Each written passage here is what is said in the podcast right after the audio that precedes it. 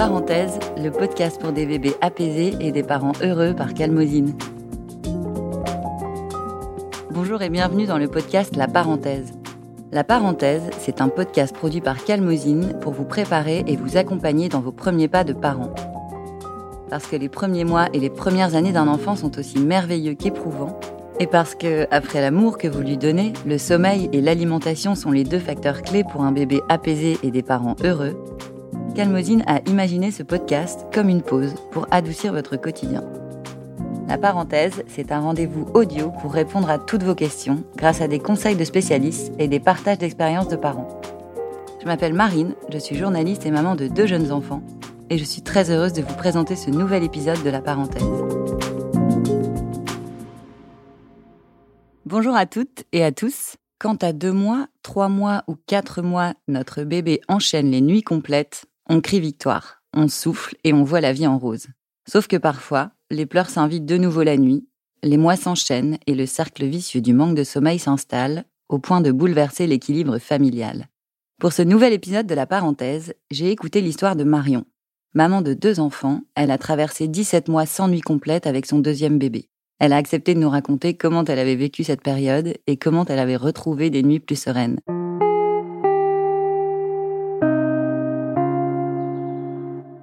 Bonjour Marion. Bonjour Marine. Est-ce que tu peux nous raconter tes premiers pas de maman, la naissance de ta fille et quelle maman tu étais? Comment tu as géré ces premiers pas avec ce bébé et tes premières nuits avec cette fille, cette petite fille? Oui. Euh, j'ai une petite fille qui a 6 ans et demi aujourd'hui, donc c'était ma première, euh, ma première fille. Euh, tout s'est plutôt bien passé à son arrivée. J'ai découvert ce que c'était les nuits sans sommeil, mais j'étais plus ou moins averti. C'est vrai que ça a été assez compliqué au tout départ de réaliser que on se couchait à une certaine heure, mais qu'on savait jamais quand on allait se réveiller et que c'était généralement beaucoup plus tôt que ce qu'on aurait aimé. Donc ma fille a fait ses nuits autour de trois mois parce que je me souviens, c'était juste avant que je reprenne le travail, donc à la fin de mon congé maternité. Et on n'avait pas eu trop de difficultés avec elle, excepté sur le coucher. Elle, euh, elle s'endormait super tard. Généralement, elle s'endormait avec euh, une main dans sa main ou avec euh, son papa ou sa maman à côté d'elle. Donc on avait pris l'habitude de faire un soir, un soir, sur, deux avec mon mari, où on restait dans sa chambre, à lui euh, chanter des comptines, on sentait qu'elle avait besoin d'être rassurée. Donc c'est là que ça a été un peu, un peu long. Je pense que jusqu'à ces six mois à peu près, on l'accompagnait dans le sommeil, mais ça fonctionnait bien et elle faisait des nuits assez longue jusqu'à ouais, jusqu'à 8 heures du matin. Quand j'y pense maintenant, je me dis que c'était quand même un peu le luxe. je me souviens que tu m'as dit qu'il y a une période où elle acceptait de s'endormir uniquement dans sa poussette et vous aviez dû mettre la poussette dans le salon, c'est ça? Ah oui, j'avais complètement zappé cet épisode. En effet, euh, elle a eu sa petite période où elle avait besoin d'être bercée. Je crois que c'était vers ses 6-8 mois où elle avait du mal à s'endormir dans son lit. Elle avait pris l'habitude de s'endormir pour ses siestes dans la poussette parce qu'on était des jeunes parents assez actifs et du coup, mm. on l'embarquait euh, très souvent les, week-ends, l'après-midi ou, en vacances. Euh. Donc, elle avait pris l'habitude de, dormir dans sa poussette. Et je crois que ça avait un peu faussé le jeu pour elle sur l'endormissement. Et parfois, ouais, je, en désespoir de cause, le soir, je la mettais dans sa poussette dans le salon. J'avais un livre dans une main, le pied sur la poussette, et je berçais la poussette jusqu'à ce qu'elle s'endorme. Et ensuite arrivait l'opération délicate de transposer le bébé de la poussette euh, au berceau. Euh, ça a duré, mais bon, c'était vraiment des petits épisodes, tu vois. C'était euh, une nuit par-ci, une nuit par-là, des soirs où on sentait qu'elle avait peut-être une journée un peu plus, un peu plus stressante pour elle, ou qu'elle avait un peu plus de mal à trouver son sommeil. Et autant au début, on luttait contre ça avec mon mari en se disant non, non, elle doit s'endormir absolument dans son lit. Autant, au bout d'un moment, on a compris que c'était pas très grave euh, si c'était exceptionnel et si ça lui permettait de trouver son sommeil plus facilement. Et comme tu dis, c'était une phase et elle a fini par accepter de s'endormir dans son lit et elle a eu euh, autour de six mois un sommeil euh, normal, entre guillemets. Ouais, je dirais autour de, autour de huit mois. Je me, souviens du premier été qu'on a passé avec elle parce qu'en fait, il y a quand même la base du sommeil qui a été trouvée et du rythme des nuits qui est trouvé. Et après, il y a tous les petits incidents du quotidien d'un bébé qui viennent chambouler un peu le rythme. Donc, euh, ça peut être un rhume, euh, ça peut être les dents. Nous, on a mmh. beaucoup souffert des dents. Ah Et c'est vrai que le premier été, donc ma fille devait avoir euh, ouais, 8-9 mois. Et je me souviens de deux semaines en Espagne, euh, de l'enfer, où on avait beaucoup de mal à la coucher, mais parce qu'elle pleurait de douleur, en fait. Elle avait les joues toutes gonflées, toutes rouges. Et là, euh, ouais, là, on a beaucoup usé de la méthode poussette euh, bercement pour qu'elle s'endorme. Mais après, voilà, c'était des difficultés d'endormissement une fois qu'elle était endormie, mais ça pouvait être tard, hein, vers minuit, euh, mais on sentait qu'elle luttait, qu'elle avait envie de dormir, mais qu'elle avait juste trop mal. Et après, elle s'endormait et du coup, elle s'enchaînait des grosses nuits jusqu'à 9-10 heures parce qu'elle avait besoin de sommeil. Mais ça a été euh, compliqué euh, sur ces petites choses où on a toujours l'impression de faire 10 pas en arrière. En fait, on se dit formidable, mon bébé dort. Et puis, il suffit euh, d'un rhume, de dents, euh, mmh. d'un petit mal de ventre, euh, d'une petite maladie, un petit truc, et bim, on a l'impression de retomber dans la, toute petite enfance. Mais finalement, on, voit vite que le rythme, c'est quand même calé, donc c'est rassurant. Oui, parce que ça t'a pas refroidi pour faire un deuxième enfant trois ans plus tard et t'appréhendais pas forcément cette, cette question du sommeil lorsque tu es tombée enceinte de ton, de ton fils? Alors non, ça ne m'a pas empêché de faire un deuxième enfant, effectivement. La question du sommeil s'était quand même posée parce que moi, j'ai besoin de beaucoup de sommeil et j'avais dit à mon mari, oh là là, j'ai quand même l'impression d'être encore hyper fatiguée de la, de, la première, de la première année de ma fille, même si depuis, elle avait trouvé son rythme et, euh, tout allait bien. Et, euh, et c'est vrai que, bon, comme mon fils est né trois ans et demi plus tard, euh, on s'est dit avec mon mari, un peu utopiste, c'est bon, on sait, on sait comment ça marche, on a bien géré avec la première, on sait que c'est pas une pas une bataille gagnée au premier du premier coup. Euh, qu'il faut passer les premiers mois, qu'ensuite il y a des habitudes, euh, il faut les rythmer avec la sieste.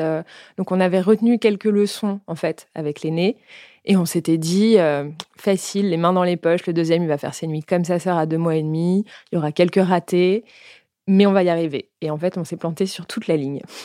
Pourquoi tu dis ça? Comment ça s'est passé? Ça s'est passé. Euh, déjà, c'était très bizarre. Écoute, on était vraiment dans l'attente euh, des premières nuits. Donc, euh, c'était comme si on avait une espèce de compte à rebours qui était lancé.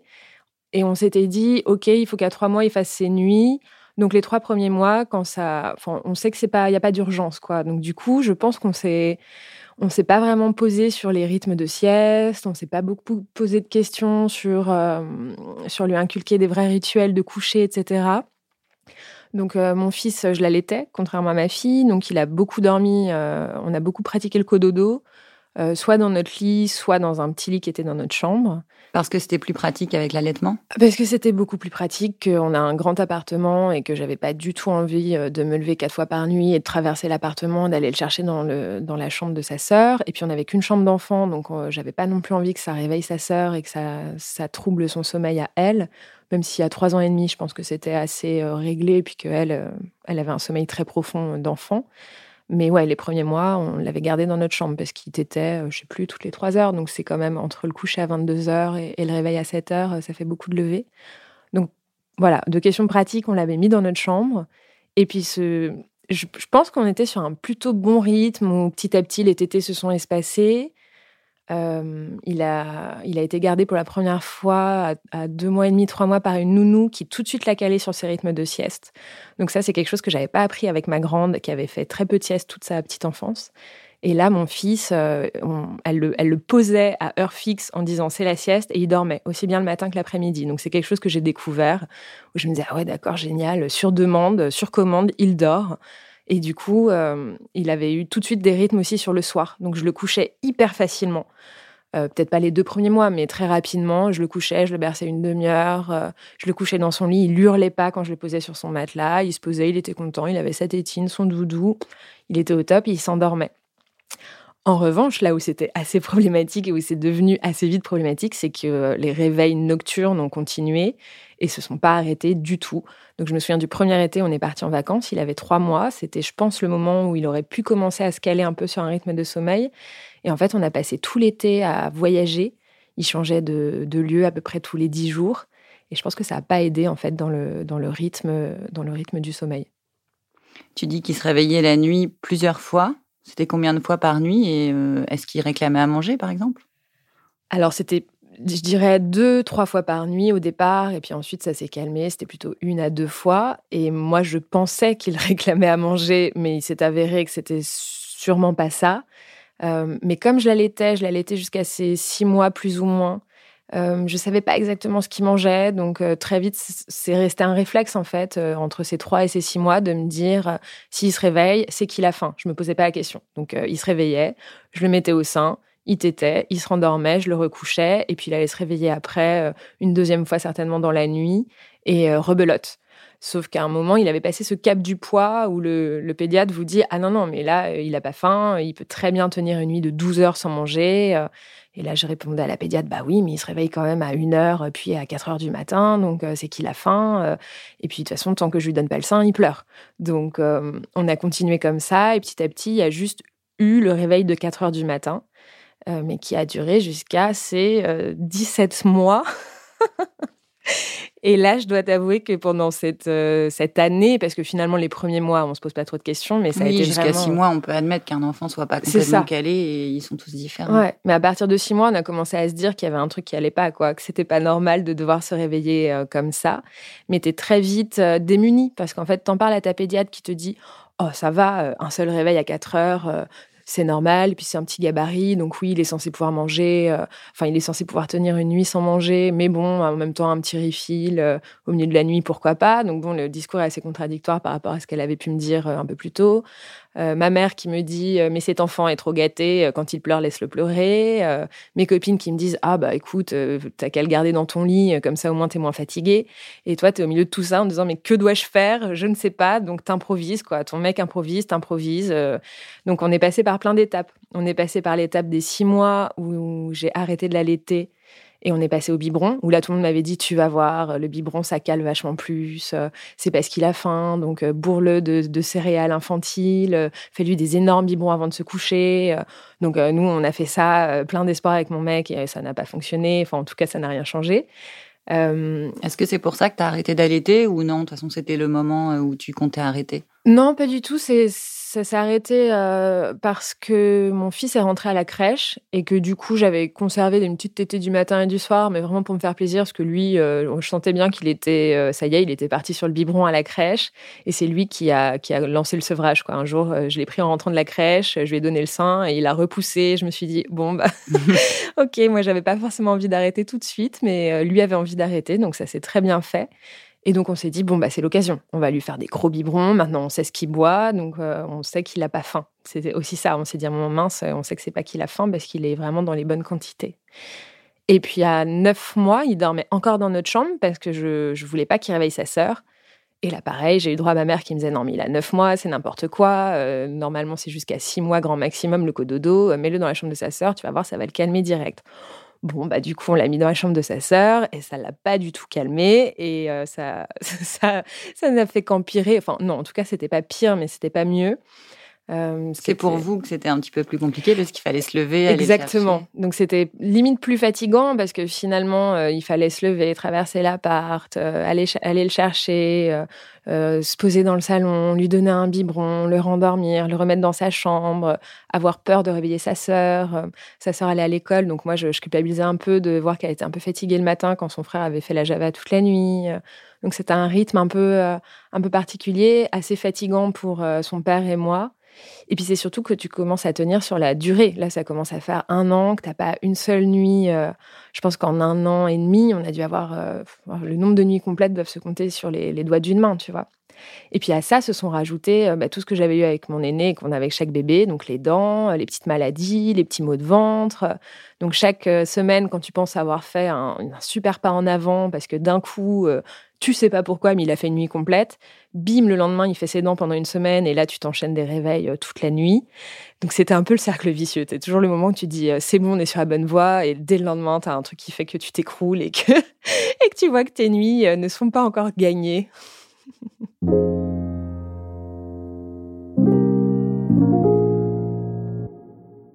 Toi, tu en étais où? Tu disais que tu avais besoin de beaucoup de sommeil. Est-ce que tu as tenu? Comment tu as tenu dans cette période-là? Est-ce que tu t'es senti fatiguée ou est-ce que, bon, on est maman, on a une énergie décuplée et on s'occupe de son enfant, le papa aide aussi euh, Est-ce qu'il y a eu une évolution sur, euh, sur le temps? Ouais, on a dû vraiment se réorganiser parce que c'était euh, c'était très fatigant. Moi, je suis chef d'entreprise. Mon mari a un travail très prenant, donc il travaille souvent très tard le soir et les week-ends.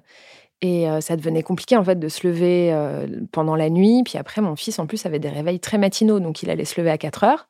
Et puis après, se lever à 6h30. Donc moi, ma nuit, à 4 heures, elle était fichue. Quoi. En gros, moi, une fois que j'étais réveillée à 4 heures, je me rendormais pas. Et après, j'enchaînais la matinée avec les enfants, le travail, rentrer le soir, m'occuper d'eux. donc j'étais clairement épuisée. Euh, donc j'ai mis en place des petites stratégies de compensation. Donc euh, moi j'ai imposé les siestes le week-end. Ma fille n'en faisait plus parce qu'elle avait euh, quasiment 4 ans. Et on a dit bah, tous les tous les week-ends, tous les samedis après-midi et dimanches c'est sieste pour tout le monde ou temps calme si elle n'avait pas envie de dormir. Mais là on a imposé la sieste en même temps que son petit frère. Donc les week-ends, j'ai vite lâché prise sur ma vie sociale et aussi sur s'occuper de la maison ou des, choses que j'avais, je pouvais avoir envie ou besoin de faire. À 13h, je couchais euh, mon petit garçon et à 13h15, j'étais au lit et je dormais jusqu'à ce qu'il se réveille. Donc euh, ça me permettait de récupérer un peu de sommeil. Et puis euh, bah, au travail aussi, j'ai commencé à faire des siestes un peu la journée ou à la pause déj. Au lieu d'aller déjeuner, je me posais sur le canapé de la salle de réunion et je me prenais une demi-heure de sommeil pour, pour rattraper un peu la nuit, la nuit compliquée. Et puis j'étais allée voir une naturopathe aussi en lui disant bon là je suis au bout du scotch, je suis épuisée, euh, j'ai plus le temps de faire de sport parce que je suis trop crevée. Euh, comment je fais pour avoir de l'énergie? Et du coup j'avais fait assez attention à mon alimentation. J'essayais vraiment de manger euh, beaucoup de fruits et légumes, beaucoup de choses pleines de vitamines, de manger sainement en me disant bon je peux pas rattraper de l'énergie à l'extérieur donc je vais me prendre soin de moi à l'intérieur histoire d'assurer les bonnes bases, quoi. Au moins de pas être malade, parce que je me disais, si en plus là-dessus, je me tape une grippe ou, ou un gros rhume, j'avais pas de réserve. Donc euh, voilà, on s'est un peu, euh, on s'est un peu arrangé comme ça. Ça a fonctionné, ça, euh, de l'alimentation? Non, pas vraiment. Après, je suis pas tombée trop malade cet hiver-là et cet automne-là, donc bon, peut-être que, écoute, ça m'a, peut-être que ça m'a reboosté. T'as tenu. J'ai tenu. J'ai tenu le choc. Euh, c'était aussi un peu gênant parce que mes parents me proposaient de prendre les enfants euh, pour les vacances, mais c'est gênant de, d'imposer à ses parents des nuits blanches. Mmh. Donc euh, ils me disaient très souvent non mais attends on te les garde et moi ils sont pas tout jeunes non plus, même s'ils sont pas très vieux. et je n'osais pas leur laisser plus d'une nuit. Donc on s'est fait ça à chaque vacances scolaires, on leur laissait les deux, on se s'octroyait une vraie nuit de sommeil avec mon mari. Et puis après, on repartait dans la tourmente du quotidien. Et je sais que quand il était tout petit, euh, on avait pris une, une, nounou de nuit pour les premières semaines. Bah, quand au bout du premier mois, on commençait vraiment à accuser le coup euh, de la fatigue des, voilà, du, du, premier mois. Et donc, on avait fait appel à une nounou de nuit qui était venue pendant un mois, euh, seulement les week-ends, en se disant qu'on allait gagner quelques heures de sommeil précieux. Ça n'a pas très bien fonctionné parce qu'au final, on est quand même en appartement et qu'on entendait le bébé pleurer et mmh. qu'il était tout petit et que j'allaitais. Donc, bon, c'était pas la solution idéale. Mais psychologiquement, de tenir toute la semaine en me disant Allez, ce week-end, il y a Valérie qui vient, qui va garder le petit, ça, je pense que psychologiquement, ça permettait de tenir. Mhm. Et à un moment, on s'est même posé la question. On s'est dit, euh, donc il devait avoir 10 mois, on s'est dit Mais on va peut-être reprendre une nounou de nuit euh, pour nous aider une nuit ou deux. Puis on l'a pas fait parce qu'on s'est dit que c'était ridicule, que il, commençait aussi à avoir l'âge de comprendre. Mhm. Donc on commençait beaucoup à lui parler en lui disant qu'on était fatigué, euh, qu'on avait besoin de dormir, que lui aussi avait besoin de dormir, qu'on pouvait pas continuer sur ce rythme-là. Et, j'ai l'impression qu'il écoutait pas trop ce qu'on lui disait. Enfin, je sais pas si ça fonctionnait très bien en tout cas. Et alors, à quel moment tu as décidé de prendre le taureau par les cornes et de dire c'est plus possible, je n'en peux plus, il faut qu'il dorme? Bah, il y a eu plusieurs euh, ratés, plusieurs faux départs. Je me souviens que quand il a eu neuf mois, on s'est dit avec mon mari, bon là, neuf mois, c'est long, on commence à être fatigué, euh, il faudrait qu'on se fasse aider, mais tu sais pas trop en fait par qui te faire aider, parce que tu en parles à ta pédiatre qui te dit, oh écoutez, vous avez de la chance, il se réveille qu'une fois par nuit, ça va. Donc vous avez beau lui dire, ouais mais moi je suis épuisée, et puis ça fait neuf mois que je dors pas, euh, on, on, vous entend pas dans ces cas-là. Euh, J'en avais parlé autour de moi, mais personne n'avait vraiment de solution. Il y avait les solutions du euh, tu le laisses pleurer, du euh, tu, tu, tu, le gaves, tu lui donnes plus à manger, du tu dors avec lui. Donc on a un peu tout testé, rien ne fonctionnait. Euh, assez un an, on s'est dit bon là ça commence à faire un peu long, donc j'avais dit à mon mari bon je vais trouver une consultante en sommeil et, et on va on va essayer de se faire aider. Et puis il était assez réticent. Et puis comme par hasard, c'est toujours ces moments-là où tu te dis tiens je vais me faire aider de l'extérieur que bam tu t'enchaînes sur une semaine pas trop pas mm. trop mal et tu dis ah en fait c'est bon, en fait c'est bon là ça fait une semaine c'est pas mal, on a eu des nuits quasiment complètes, il se réveillait que à 5h30 et 5h30 c'est quasiment le matin, mm. donc euh, tu te mens un peu à toi-même. Mais à ses 16 mois, on s'est dit, OK, là, c'est plus possible. Il va avoir 18 mois. C'est un petit garçon. Il marche, il court, euh, il apprend à parler, mais il sait pas dormir. C'est pas possible. Il y a un truc qui va pas. Donc là, on a, j'ai décidé d'appeler finalement cette consultante en sommeil que j'avais repérée six mois plus tôt. J'aurais clairement dû l'appeler six mois plus tôt. euh, et on a pris la décision de prendre un rendez-vous avec elle et enfin d'appliquer une solution. On savait pas si ça allait marcher, mais je pense qu'on était prêts. On était prêts à tout en fait. Alors comment ça s'est passé? Qu'est-ce qu'on fait avec une consultante en sommeil? Bah, je ne sais pas si elles ont toutes la même démarche et la même méthode. Euh, elle, je l'ai appelée, je lui ai, elle m'a dit, euh, dit rapidement, ok, envoyez-moi un mail où vous me racontez une journée type du moment où le bébé se réveille au moment où il se couche, donc euh, quasiment 24 heures en fait dans la vie de ce bébé. Euh, quel est son rythme, le rythme de ses siestes, le rythme de ses nuits, le rythme de ses repas, etc. Donc j'ai écrit un mail type avec la journée type de mon fils, ses réveils nocturnes, ce qu'il mange, ses siestes, etc. Et ensuite, on a fait un point. Alors moi, je pensais qu'on était obligé de se rencontrer tout en famille, en mode cabinet de psy et tout, un peu euh, traditionnel. Et pas du tout. On s'est fait un point euh, par téléphone ou sur Skype, je sais plus. Où euh, elle m'a dit bon bah moi c'est très clair. Quand je vois juste le résumé des journées de votre fils, il y a deux soucis. Le premier, c'est que vous lui donnez à manger la nuit et il a clairement pas faim. et le deuxième, c'est qu'il y a un, souci sur ses horaires de sieste qui sont pas très bien calés et pas adaptés à son âge et à son besoin de sommeil. Euh, donc, on a dû, je pense que l'entretien a dû durer une heure et elle m'a donné euh, plusieurs, euh, plusieurs outils en fait à appliquer ensuite au quotidien et elle m'avait dit, je vous assure, vous mettez ça en place dans, les, dans, dans la semaine, c'est réglé. Donc, j'y croyais pas une seconde. Mon mari non plus m'a dit Mais c'est quoi cette espèce de charlatan que tu payes pour te raconter ce que tu as envie d'entendre? C'est n'importe quoi. Et je lui ai dit Écoute, franchement, on est au bout du rouleau, essayons, on n'a rien à perdre, on essaye. Donc, elle m'avait donné trois astuces. La première, enfin, c'était vraiment des choses qui étaient appliquées à mon fils. La première, c'est que le dernier biberon du jour, on lui donnait le soir dans sa chambre.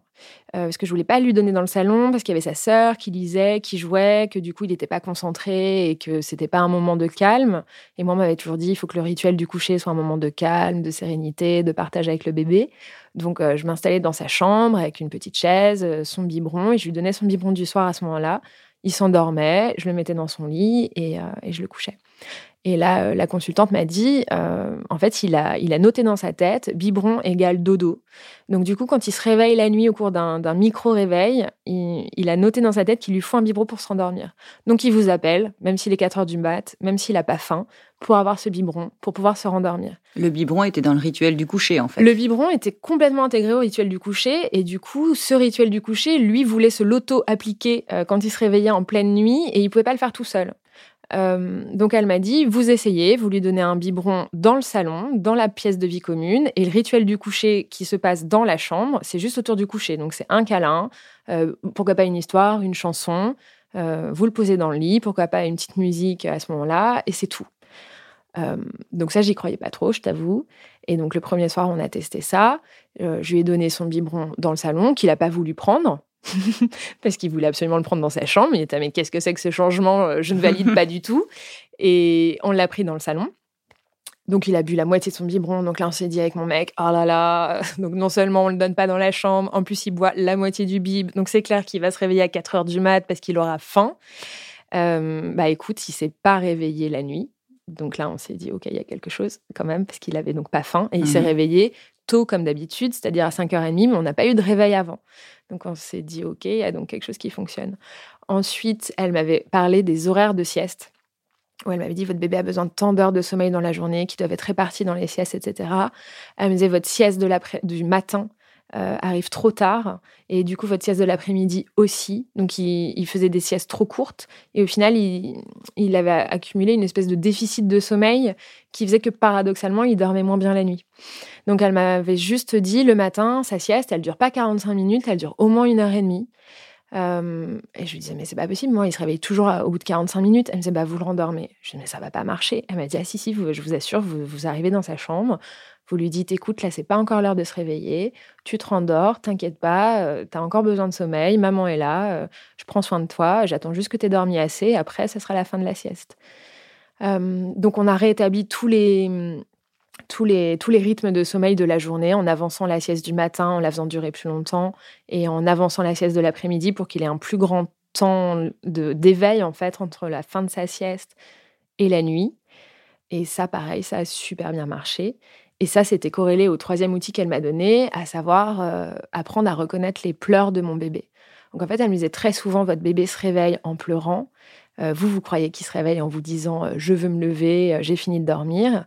En fait, c'est souvent des pleurs qui veulent plutôt dire, j'ai perdu mon sommeil, je voudrais le retrouver, j'ai encore besoin de dormir. Et elle m'a dit, vous allez très vite, il est grand, votre, petit garçon, donc vous allez très vite apprendre à reconnaître ses pleurs. Il y a des pleurs d'angoisse où il a vraiment besoin de votre présence pour le rassurer. Et sinon, il y a des pleurs qui sont juste des pleurs de recherche de sommeil. Donc, euh, ça me paraissait un peu abscon. Je me suis dit, bon, écoute, on va tester. Et du coup, euh, le premier week-end après cet entretien, on a mis en place toutes les actions avec mon mari. Donc, le biberon dans le salon et pas dans la chambre, les siestes décalées, et puis bah, ces histoires de pleurs à reconnaître euh, pour comprendre s'il avait ou pas vraiment encore besoin de dormir ou non. Et en fait, ça a été très clair tout de suite. Euh, à sa première sieste, il s'est réveillé au bout de 45 minutes. Et je suis allée le voir en lui disant euh, bah non là c'est pas encore euh, l'heure de, c'est pas encore l'heure de se lever, tu as encore besoin de dormir, il faut que tu redormes etc. Et je suis sortie de sa chambre et il a continué à pleurer mais c'était des pleurs hyper doux, des pleurs bah voilà qui voulaient dire oui tu as raison, je suis fatiguée, je cherche le sommeil, je suis un peu frustrée de pas y arriver mais je vais y arriver tout seul. Et en fait, il a pleuré 5 10 minutes comme ça tout doucement et puis il s'est endormi et effectivement hop, il a refait le tour du cadran. Sur les nuits, c'était un peu plus compliqué parce que bah, on est crevé, euh, qu'il se réveille à 4 heures du matin, qu'il pleure, euh, que du coup, il y a tout ce stress quoi, qui est emmagasiné. Donc euh, la première fois, je l'ai entendu pleurer, je me suis dit bah c'est parce qu'il a besoin de manger. Et puis j'ai gardé en tête ce que m'avait dit la conseillère, que non, il n'avait pas faim. Donc du coup, je lui ai réexpliqué. Je lui ai dit bah écoute, là, tu as encore besoin de dormir, c'est le temps du sommeil, c'est pas encore le temps du biberon. Tu auras ton biberon quand le matin sera arrivé. Là, il faut que je te recouche. Et je l'ai recouché. Et puis il a repleuré. Donc j'y suis retournée. Et je l'ai pris dans mes bras, et je lui ai réexpliqué, je l'ai reposé dans son lit, et il a repleuré, et j'y suis retournée. Et puis après, euh, je suis ressortie de la chambre, et là, il a repleuré. Mais c'était à nouveau des pleurs, pas d'angoisse, pas mhm. d'appel de maman, mais vraiment des pleurs de euh, Ok, j'ai compris, il faut que je dorme, c'est un peu compliqué, mais je vais y arriver. Et puis d'un coup, euh, d'un coup, on l'a entendu s'endormir avec mon mari. Il n'avait pas repris de biberon, euh, il s'est pas réveillé. Et puis il a fait le tour complet du cadran et il s'est réveillé à 7h, 7h30, enfin une heure tout à fait normale. Euh, là, pour le coup, avec une faim euh, dévorante, parce que pour une fois, il n'avait pas eu de biberon au milieu de la nuit. Et on a fait tout un premier week-end, un peu de test comme ça, à changer les rythmes, à se faire violence la nuit, euh, à retourner autant de fois qu'il le fallait quand il pleurait, à le rassurer, à le recoucher. Et en trois jours, c'était réglé. Il y a une astuce que tu m'as que tu m'as racontée, c'est que la conseillère t'avait dit que le train du sommeil passe toutes les 30 minutes.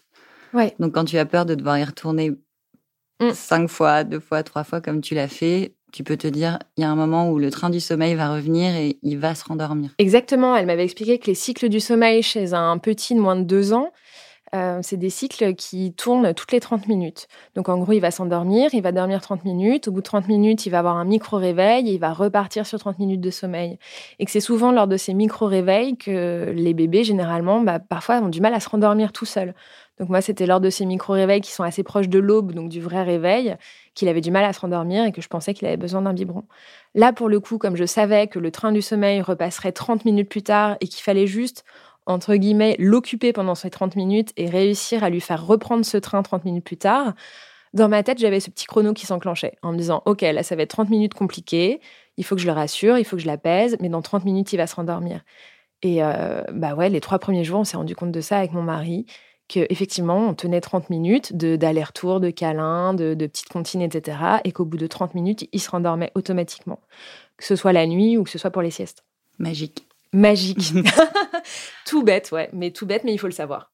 Et après ça, donc il avait 17-18 mois, tout a été il a fait ses nuits sans problème. Ouais, après ça, ça a été incroyable. Euh, bah, du coup, euh, il dormait beaucoup mieux pendant les siestes. Euh, donc, il n'avait pas exactement le même rythme en semaine que le week-end, parce qu'en semaine, il était à la crèche que du coup c'est pas les mêmes horaires, qu'il est dépendant des autres enfants, que les dames de la crèche, on a beau leur dire bon alors attendez là on est en train d'appliquer un nouveau protocole ultra précis, il faut le coucher à 13h pile et pas le réveiller après telle heure, etc. donc bon, à la crèche, il avait son propre rythme de sommeil qui était peut-être un peu différent de celui de la maison mais ça n'a pas impacté sur, le, sur les nuits du week-end. Et puis juste après, on a enchaîné sur un, été avec lui. Donc euh, j'étais en panique totale en me disant on va changer euh, tous nos repères, il va plus être chez lui euh, et on va avoir des rythmes un peu plus, un peu plus distendus. puis il va pas connaître les maisons, etc. Les lits, il va peut-être pas dormir avec sa sœur. Donc ça m'avait un peu angoissée.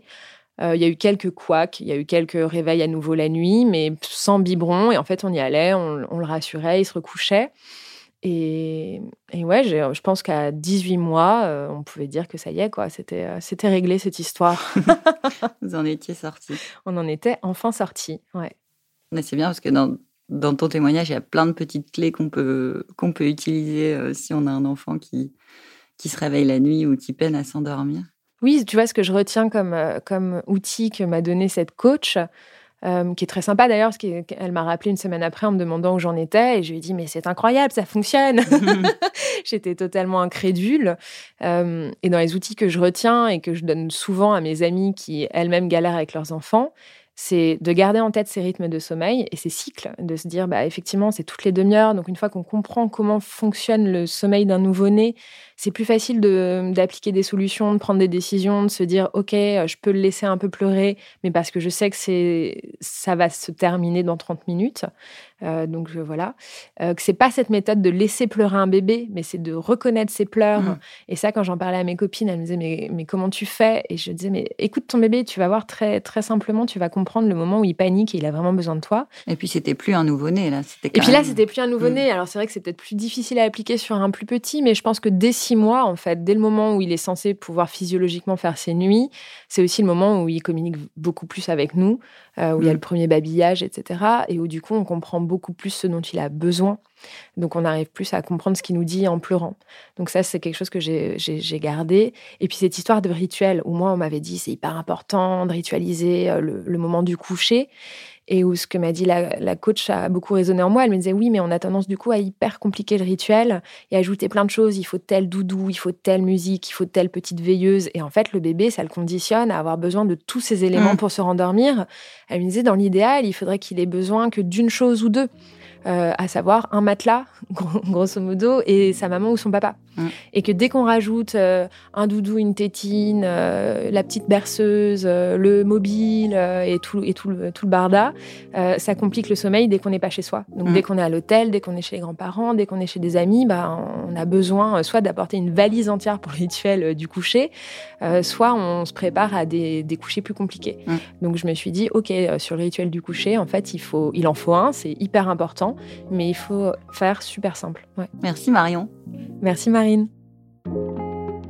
J'espère que ce témoignage vous a inspiré et que vous avez pu y trouver quelques clés pour apaiser vos nuits et celles de vos petits.